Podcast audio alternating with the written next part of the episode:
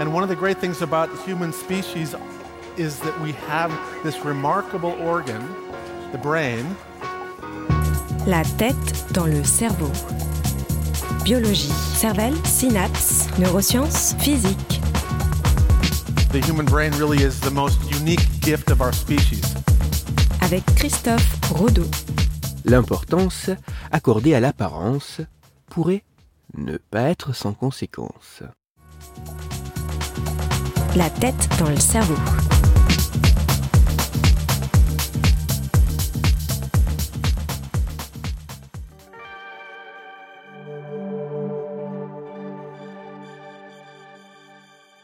L'importance que nous accordons à notre apparence physique peut grandement varier d'un individu à l'autre.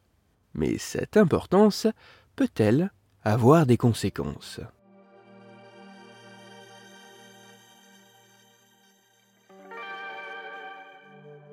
C'est en partie pour tenter d'apporter un début de réponse à cette complexe question que des chercheuses états-uniennes ont mené une étude dont les résultats ont été publiés en avril 2022. Pour leurs travaux, grâce à diverses mesures réalisées notamment à l'aide de questionnaires, les scientifiques se sont à la fois intéressés à l'importance qu'accordaient un peu moins de 200 jeunes femmes à l'apparence de leur corps plutôt qu'à leurs sensations corporelles, ainsi qu'à la capacité de ces individus à ressentir le froid.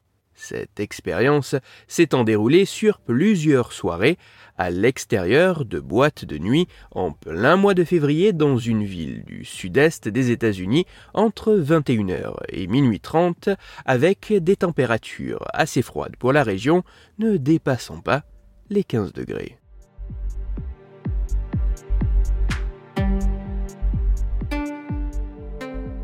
En comparant les réponses liées à l'importance accordée à l'apparence physique, la perception face au froid et la surface de peau exposée à l'air à partir de photos des tenues des participantes, les résultats de cette étude mettent en évidence des corrélations intéressantes. En effet, il semble exister une corrélation entre l'importance accordée à l'apparence physique et la surface de peau exposée. Autrement dit, plus l'importance accordée à l'apparence du corps est importante, plus ce corps se verrait exposé.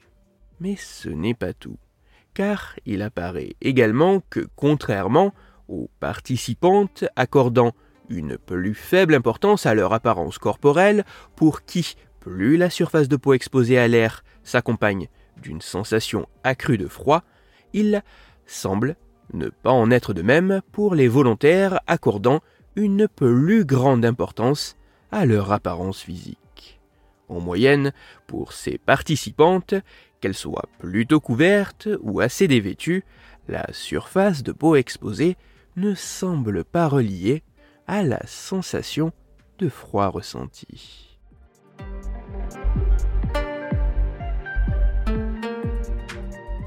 Même si cette étude ne met en évidence que des corrélations à partir d'éléments principalement subjectifs dans un contexte et sur des individus de sexe, d'âge et de culture bien spécifiques, et même si d'autres travaux scientifiques sont encore nécessaires pour approfondir et étayer de telles conclusions, il semble apparaître que l'auto-objectification, favorisant l'apparence du corps aux dépens des ressentis, serait loin d'être anodine. En effet, même si les mécanismes en jeu entre diminution de la conscience de soi ou déni de ses propres perceptions restent à préciser, il se pourrait que les ressources allouées à la focalisation sur l'apparence physique puissent se faire au détriment d'autres processus cognitifs comme le traitement de la température. Ainsi, particulièrement pour les femmes, l'importance accordée à l'apparence pourrait ne pas être sans conséquence.